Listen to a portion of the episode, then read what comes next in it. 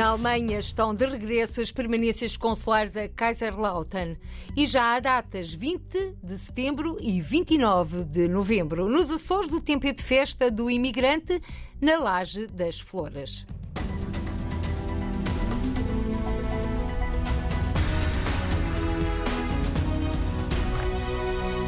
Na Alemanha estão de regresso as permanências consulares a Kaiserlautern e já há datas 20 de setembro e 29 de novembro. O anúncio na RDP Internacional do Cônsul de Portugal em Estugarda, Leandro Amado.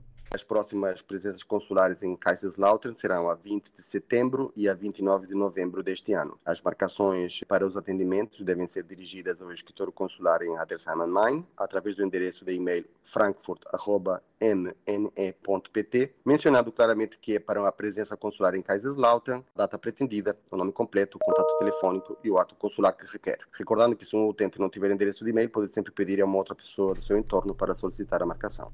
O regresso das permanências consulares a Kaiserslautern aconteceu no dia 14 de junho, oito anos depois da última deslocação de funcionários consulares a esta localidade alemã, no estado da Hernânia Palatinado. O alargamento das permanências consulares tem sido um dos grandes desafios para o Cônsul de Portugal em Estugarda.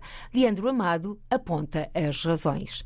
O alargamento das presenças consulares tem sido um dos meus principais desafios desde que assumi funções, principalmente devido a duas razões. A primeira é a enorme dimensão da jurisdição do Consulado Geral, ou seja, estamos a falar de cinco Estados federados, 148 mil quilômetros quadrados. Temos que tentar encurtar as distâncias que separam o utente dos serviços consulares, e isso tem sido um, um dos nossos objetivos. E a segunda diz respeito à dimensão da comunidade portuguesa residida na jurisdição deste Consulado Geral, 66.530, de acordo com as entidades alemãs, é mais chegando a 92 mil pessoas, se contarmos os que têm as duas nacionalidades. Foi por essa razão razão que desde setembro do ano passado aumentamos as presenças consulares em Munique para duas por mês e retomamos as presenças consulares em Nuremberg, na Baviera, com uma frequência mensal, em Singen, no Baden-Württemberg, com uma frequência trimestral e agora em Kaiserslautern, na Renânia-Palatinado, com uma frequência também trimestral. Os utentes podem sempre consultar as datas da, da realização das presenças consulares no portal eh, das comunidades. Declarações à RDP Internacional do Cônsul de Portugal em Estugarda, Leandro Amado,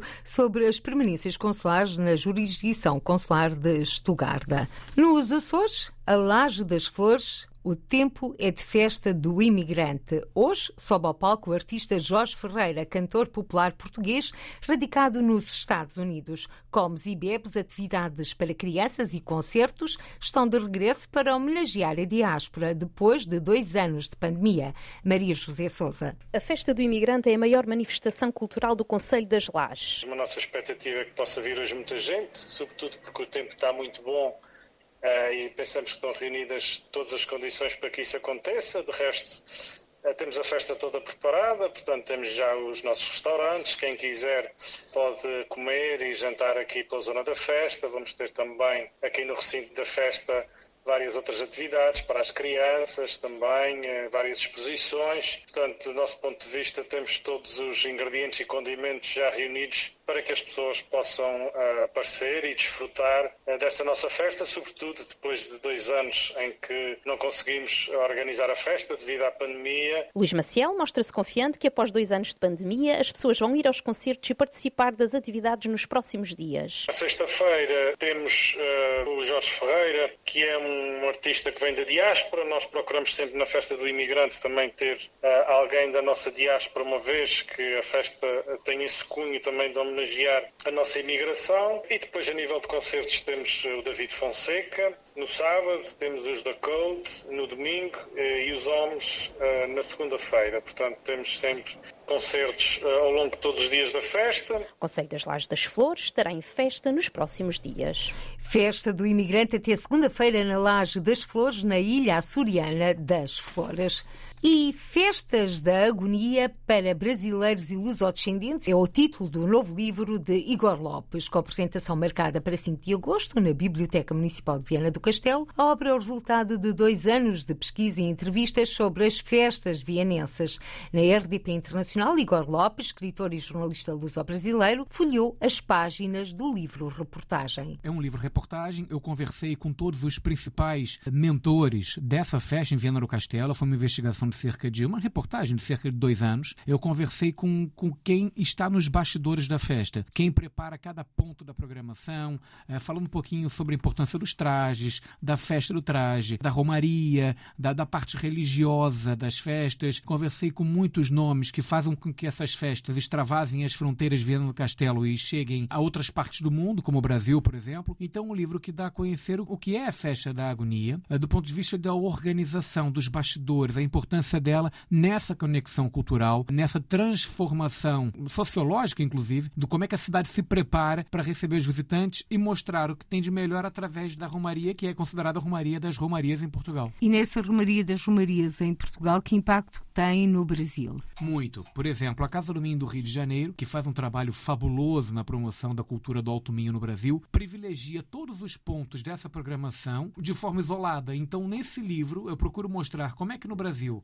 se defende o folclore eh, minhoto, a cultura, a religião, a gastronomia, a festa do traje, os tapetes floridos, só que de formas muito isoladas. E eu mostro que em Portugal existe uma festa que concentra isso tudo linearmente numa programação que é a festa da agonia. Então, é para mostrar os brasileiros vivem muito a festa da agonia sem saber que a vivem. O livro traja, na verdade, todos esses detalhes para mostrar ao público: olha, isto aqui é a festa da agonia que vocês perpetuam todos os domingos no movimento associativo português no Brasil e agora que está aqui organizado uh, neste livro mostrando uh, o que é feito e, e, como se pode melhorar também. E este livro pode ser um ponto de partida também para que estas festas da Senhora da Agonia de Viana do Castelo possam ser replicadas em várias localidades brasileiras. É um dos objetivos. É, é como eu estava a dizer, muitos dos pontos da festa já são praticados no Brasil de forma isolada. O que eu quero é mostrar que é possível fazer essa festa, é, mostrar que tudo, tudo que é feito no Brasil faz parte dessa festa da agonia já. É uma programação muito eclética. Então, o, o brasileiro vive muito amor pela, pelo folclore português, muito baseado, é verdade, naquilo que o Minho proporciona. O traje vienesa, etc. Né? Então, o livro mostra um pouco dessa pegada. Igor Lopes, jornalista e escritor luso-brasileiro, sobre o novo livro que se prepara para apresentar no dia 5 de agosto em Viana do Castelo. Festas da Agonia para brasileiros e lusodescendentes.